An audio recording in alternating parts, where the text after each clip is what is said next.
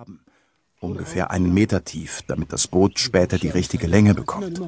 Dann braucht man zwei Werkzeuge, Axt und Spaten.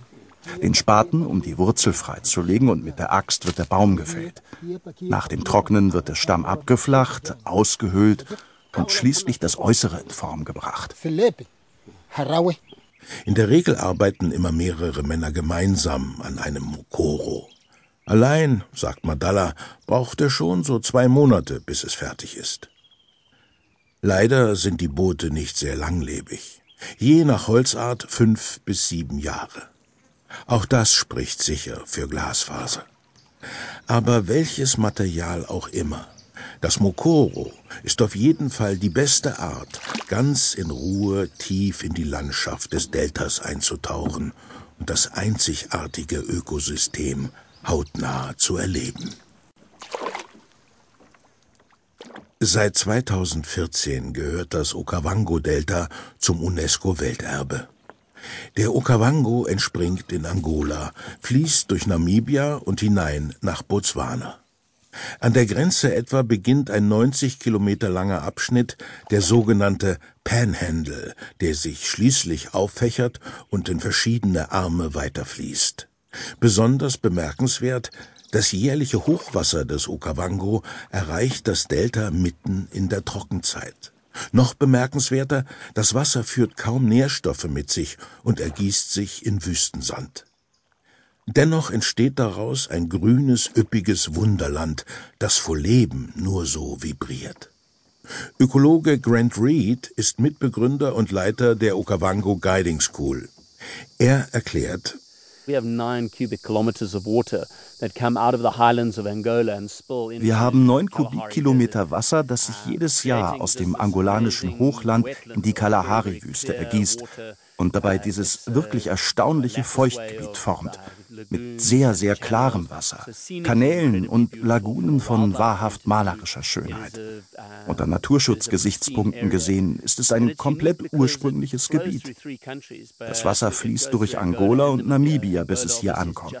Angola erholt sich immer noch vom Bürgerkrieg, so dass dort wenig Entwicklung stattfindet. Und Namibia, mehr als doppelt so groß wie Deutschland, hat gerade mal 2,3 Millionen Einwohner. Ihr Einfluss auf den Okavango ist minimal.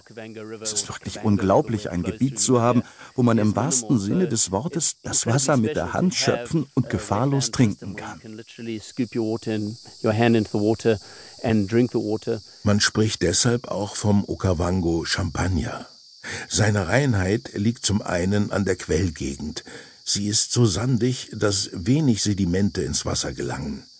Zum anderen hat der Okavango eine sehr geringe Fließgeschwindigkeit.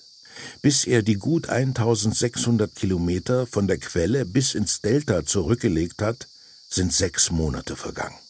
Der ohnehin schon geringe Teil an Sedimenten sinkt auf dem Weg langsam zu Boden und wird nicht weiter mittransportiert.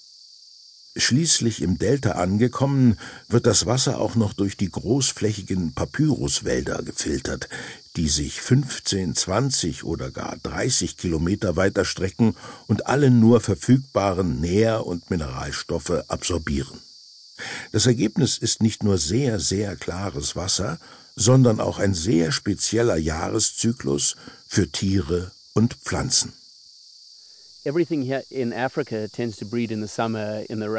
Die Zeit für den Nachwuchs ist in Afrika in der Regel der Sommer, während der Regenzeit. Hier aber ist das Delta während der größten Trockenzeit im Winter am vollsten. Dann reicht das Wasser bis nach Maun und Kwai und wird in die Flutgebiete gedrückt. Das heißt dorthin, wo die Nährstoffe im Boden sind. Denn sechs, acht Monate lang war es dort trocken. Die ganze Zeit haben in den Auen Tiere gegrast und ihren Dung hinterlassen, und der wiederum zog Insekten an, die im Sand nisten. Und dann kommt das Wasser und mit ihm die Fische. There's no minerals, there's, there's nothing for them, there's no food. In dem klaren Wasser der Kanäle finden sie keine Nahrung. Aber hier wird einfach alles aus dem Sand gespült. Die Mineralstoffe aus dem Dung lösen sich im Wasser und plötzlich entsteht ein reiches Ökosystem. Die Fische beginnen mit der Brut zu einer Zeit, in der die Insektenfresser normalerweise kaum Futter finden. Wenn dann nach und nach der Wasserspiegel wieder sinkt, sind die Fische in den Auen gefangen.